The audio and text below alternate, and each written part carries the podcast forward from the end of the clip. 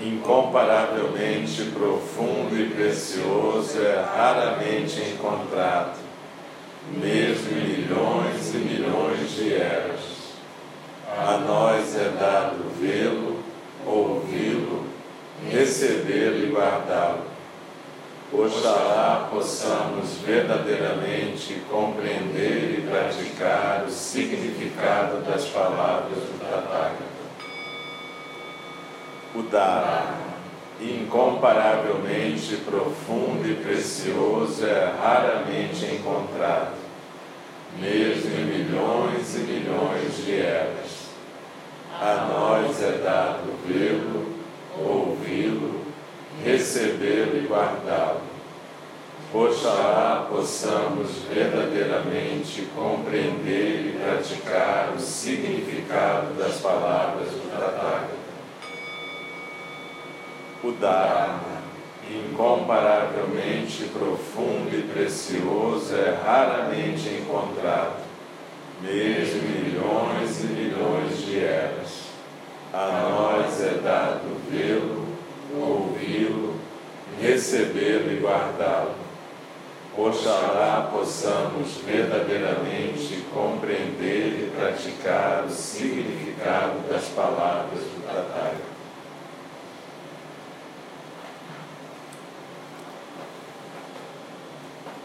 Então, procura reconectar com a sua postura de zazen.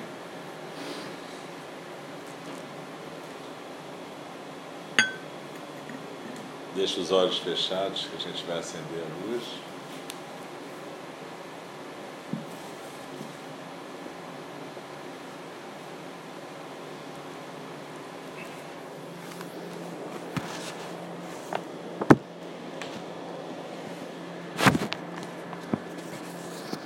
A gente vai continuar o nosso estudo do Shobogenzo, agora no capítulo 46 da tradução da edição da Shambhala.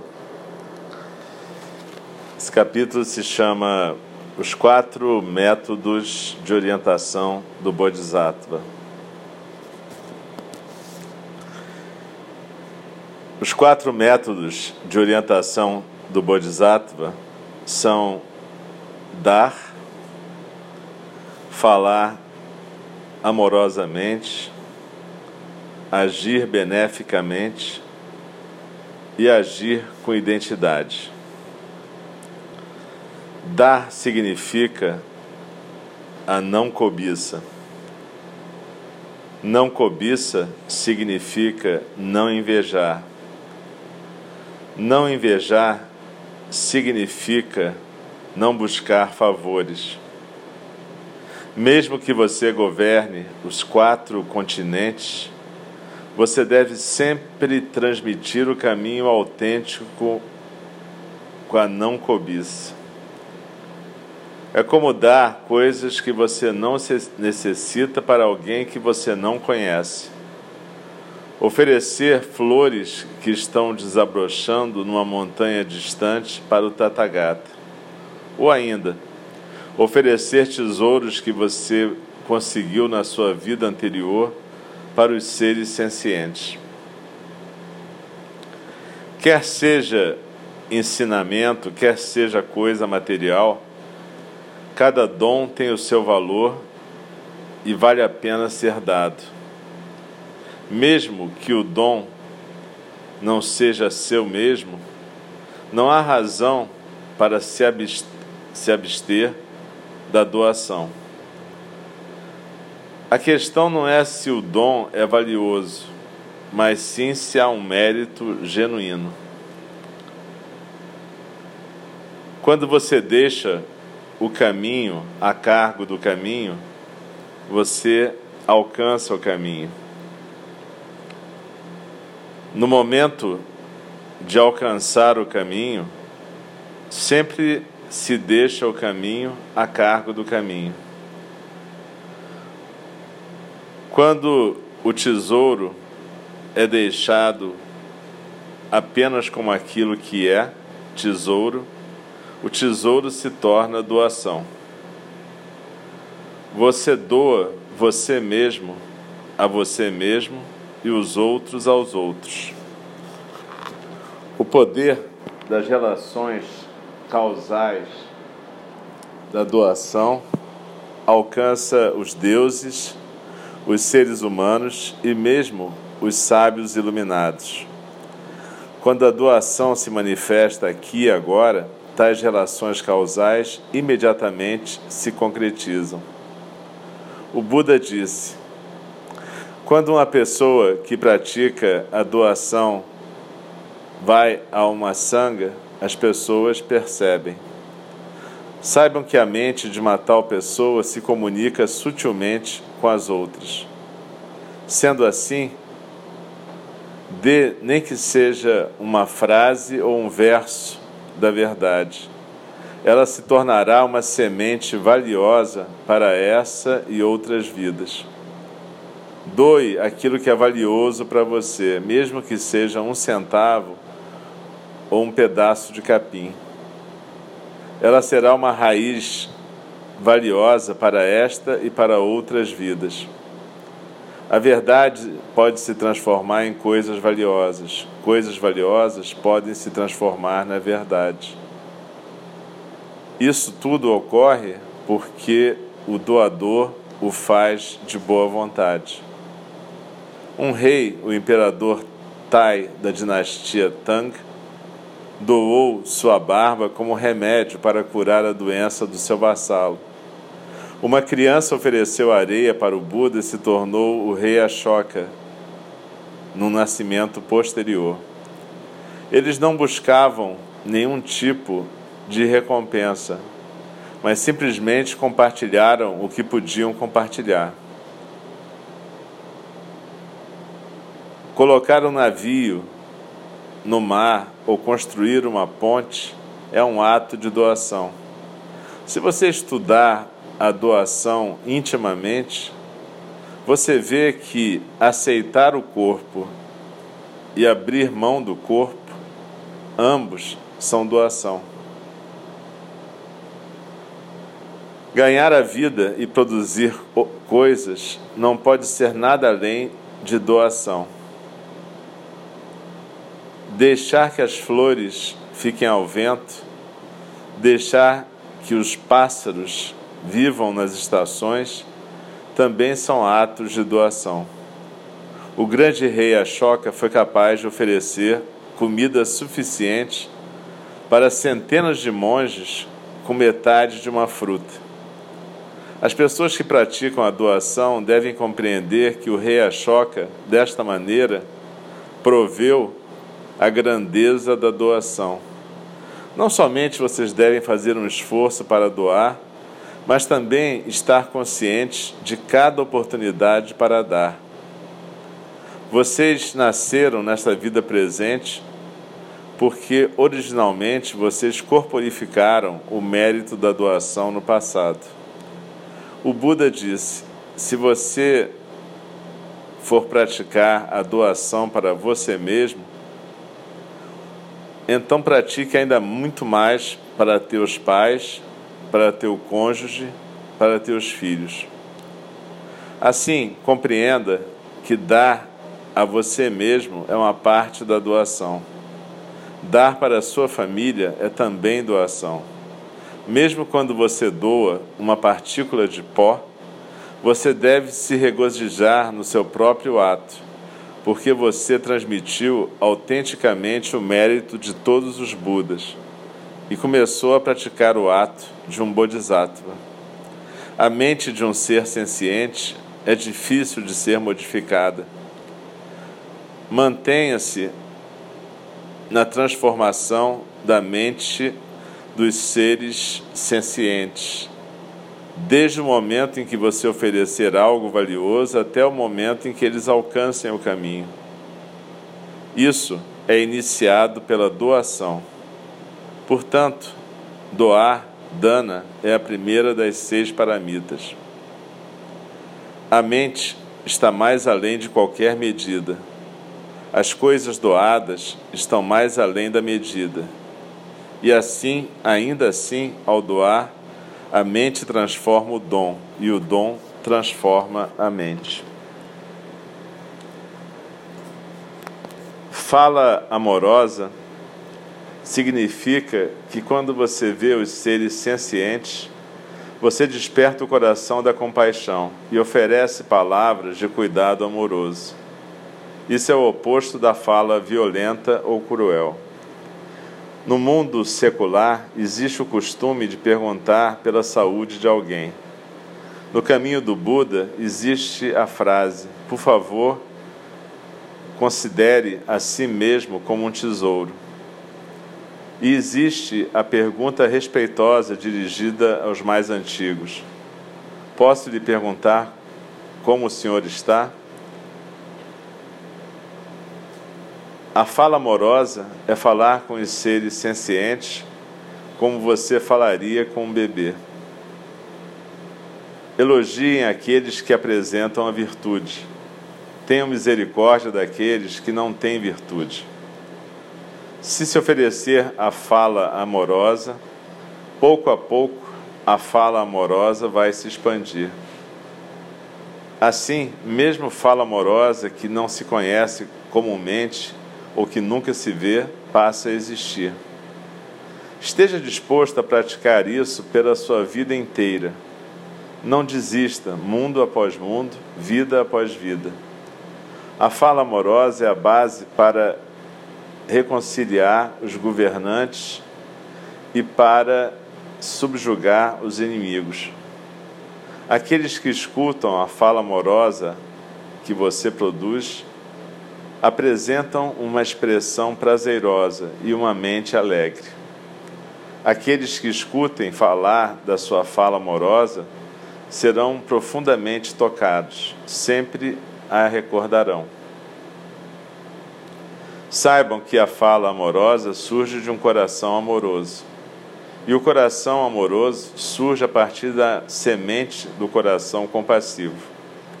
Ponderem sobre o fato de que a fala amorosa não é simplesmente elogiar o mérito dos outros. Ela tem o poder de transformar o destino de uma nação. Pode apagar a luz, por favor.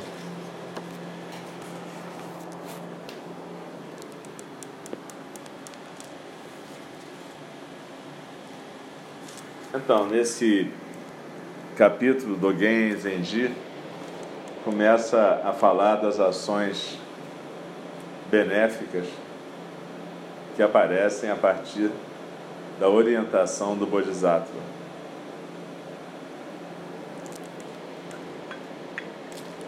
E ele começa com a doação e com a fala amorosa.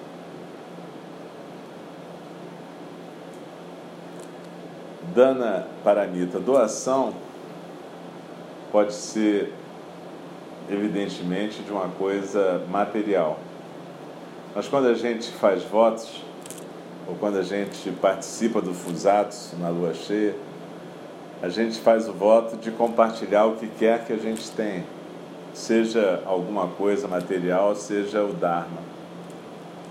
Por isso que Dogen Zenji fala que você pode doar, inclusive coisas que não são suas. O Dharma não é de ninguém, na verdade, o Dharma se manifesta através de todos. Mas poucos tomam consciência dessa possibilidade de compartilhar o Dharma. E compartilhar o Dharma é a maior doação possível. Mas compartilhar o Dharma é o que? É fazer a fala do Dharma? Essa é uma forma muito pequena de compartilhar o Dharma. A melhor forma de compartilhar o Dharma é corporificar o Dharma. E você, em cada ação sua, manifestar o Dharma. Essa é a maior doação. E essa doação qualquer um pode fazer, não importa a quantidade de posses materiais que tenha.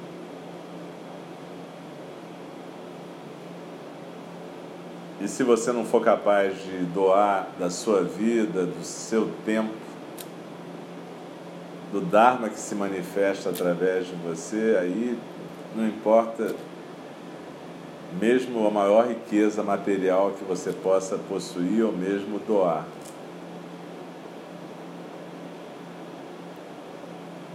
O caminho do Bodhisattva é um caminho de serviço. E foi por isso que Mestre Tokuda deu esse nome, Templo Zen do Cuidado Amoroso. Então a gente está sendo treinado enquanto praticante para poder cuidar, cuidar da gente mesmo para começar, valorizar a nós mesmos como manifestações do Dharma e como tal merecedoras de cuidado, cuidado amoroso, cuidado da saúde, cuidado da ação.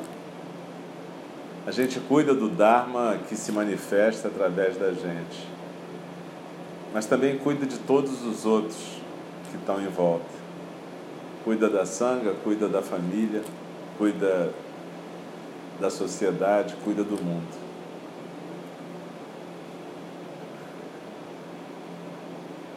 Cuidado amoroso é algo que a gente manifesta como parte da prática contínua que a gente vinha estudando até a semana passada. Nessa semana a gente está numa prática de silêncio, porque hoje de manhã a gente celebrou o Fusatsu, então até a próxima quarta-feira a gente vai estar numa semana de silêncio. O silêncio faz parte desse cuidado amoroso. Silêncio faz parte da gente prestar atenção no que a gente está fazendo, da gente deixar fluir o que a gente está fazendo com atenção plena, da gente não distrair os outros com fala irrelevante. Isso não é só no templo. Na verdade, a gente tem que ter carinho com o tempo de vida de cada pessoa com quem a gente entra em contato. Quando a gente fica simplesmente descarregando a nossa ansiedade em alguém ou gastando o tempo de vida dessa pessoa inutilmente, isso é não só um ato de não doação, como um ato de roubo, na verdade. Você está roubando o tempo de vida daquela pessoa. Uma coisa é você pedir ajuda ou buscar alguém porque você evidentemente está ansioso, sofrendo, triste e precisar da ajuda daquela pessoa. Outra coisa é a fala irrelevante, a fala vazia, a fala que é só uma descarga que vai ocupar o tempo do outro, distraí-lo, tirá-lo da sua atividade. Então, durante essa semana é importante a gente praticar essa doação a doação do silêncio. De certa maneira, deixar que cada pessoa possa receber de volta o seu tempo de vida. Isso é cuidado amoroso.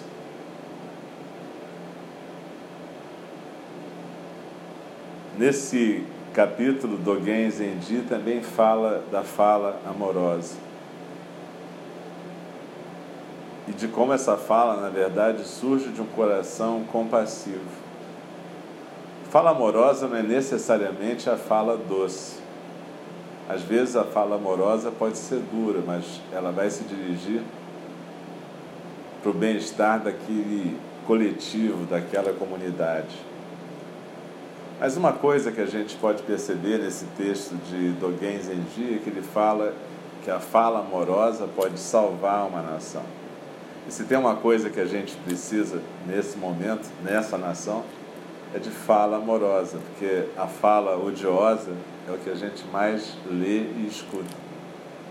As pessoas não estão votando a favor de um programa de governo, estão votando contra alguma coisa. Então seria interessante a gente, enquanto praticante, a gente praticar a fala amorosa, a gente fazer escolhas amorosas. Qual é o melhor governante para esse país? Qual é a plataforma mais decente? Qual é a plataforma que contempla a iniquidade das nossas relações sociais, a opressão em que a maioria das pessoas vive nesse país? A gente tem que pensar nisso na hora de escolher. E cada um tem que fazer uma escolha consciente, porque a escolha consciente faz parte dessa doação, a doação do seu tempo de votar, do seu tempo de escolher um candidato e, de certa maneira, a fala amorosa do seu voto. Não um, amor egóico por um país acima de outro, de qualquer outra coisa, mas um amor pela comunidade onde a gente vive. Ao mesmo tempo, a gente participa de muitas redes sociais. E nessas redes sociais também o ódio se dissemina, né? E a gente pode ser um foco de fala amorosa.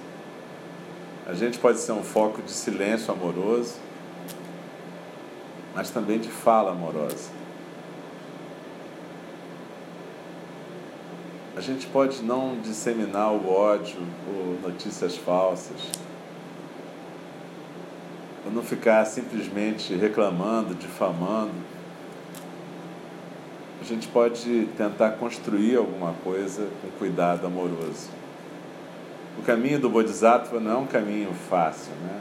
O, o caminho da gente descarregar as angústias do nosso ego através de catarses de raiva, através de catarses de ódio, é o caminho mais fácil. Mas o Zen não é o caminho da zona de conforto.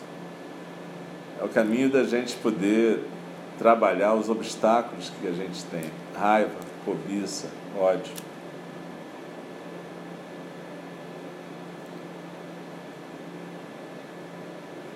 O Buda Shakyamuni ensinou a prática do zazen para que a gente pudesse parar de atrapalhar a manifestação da natureza búdica. Na verdade, a ideia é a gente poder corporificar realmente o Dharma. Mas como ele sabia que o nosso ego é complicado, é só a gente lembrar aquela história dos quatro cavalos, né? da nossa dificuldade de realmente deixar o Dharma se manifestar. Então ele ofereceu alguns meios habilidosos. Os preceitos são meios habilidosos. São como se fossem coisas que a gente pratica a princípio para imitar o Buda. Mesmo que a gente no fundo não esteja com muita vontade, eu posso estar com vontade de ter uma fala muito odiosa. Mas se eu lembrar do Buda e daquela coisa que a gente pode fazer, o que, que o Buda faria agora? A gente pode imitar o Buda. Isso pode parecer fake, pode parecer falso, mas é assim que a gente aprende, imitando os professores da gente. A gente aprende assim na arte marcial, a gente aprende assim nas artes estéticas e a gente aprende assim no Dharma também. Enquanto a gente está com muito obstáculo, para corporificar o Dharma, a gente imita então. Mesmo que no começo a imitação seja meio pífia, meio medíocre, mas aos poucos, como diz Dogen Zenji, a fala amorosa vai acarretando mais fala amorosa. A doação vai acarretando doação. E a gente vai colocando outro tipo de semente em Alaya Vijnana.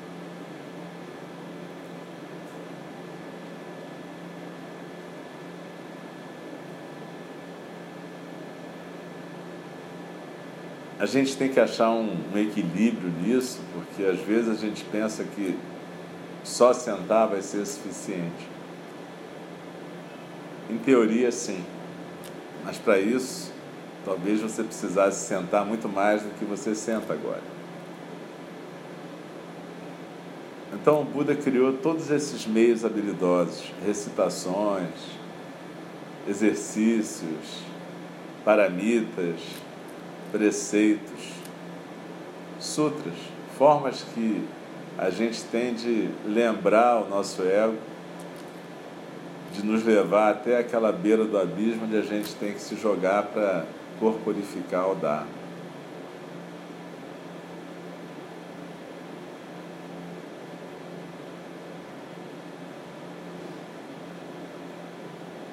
E é importante a gente lembrar que quando a gente está praticando, primeiro fruto da prática normalmente não é o bem-estar, é a angústia, porque mudar um hábito é muito complicado.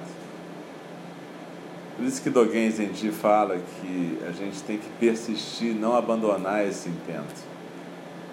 Quando você começa a mudar os seus hábitos mentais, a primeira reação em geral é angústia. Porque você está deixando conhecido a inércia dos seus hábitos mentais, a inércia da neurose, a inércia de achar que você está sempre certo e que o mundo está errado. Isso tudo é complicado, porque quando você começa a mudar isso, não vem aquilo que você imaginava. A maior parte das pessoas imagina que vai vir enorme bem-estar e de repente a iluminação vai chegar. Em geral, o que vem é um certo desajuste, uma angústia e um certo mal-estar. Porque não é o habitual para a gente.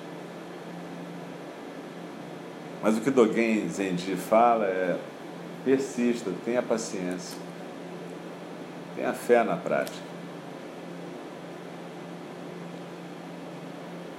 Mesmo que essa doação não pareça muita coisa, continue doando. Mesmo que a sua fala amorosa saia meio capenga, continue tentando.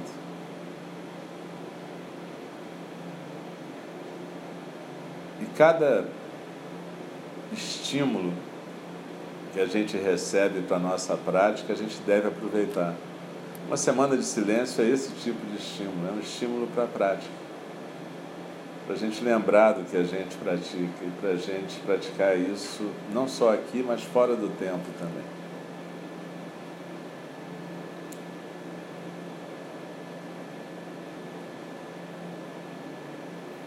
Então, essa semana, vamos procurar viver essa semana de silêncio plenamente. Não só aqui, mas nas redes sociais. Procurar falar o que é relevante, o que é fala amorosa, o que é fala cuidadosa. Disciplina o seu tempo com as telas. Dedica um tempo para a contemplação da natureza e para a fala ao vivo com a família, com os amigos mesmo que essa fala seja o silêncio amoroso. Mas está junto, simplesmente está junto. Estar tá junto num silêncio amoroso e cuidadoso é uma grande dádiva.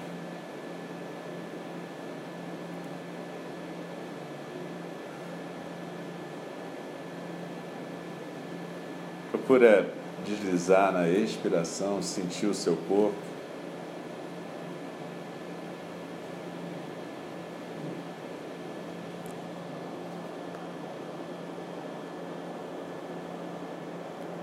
Colocar essa aspiração de prática no seu coração.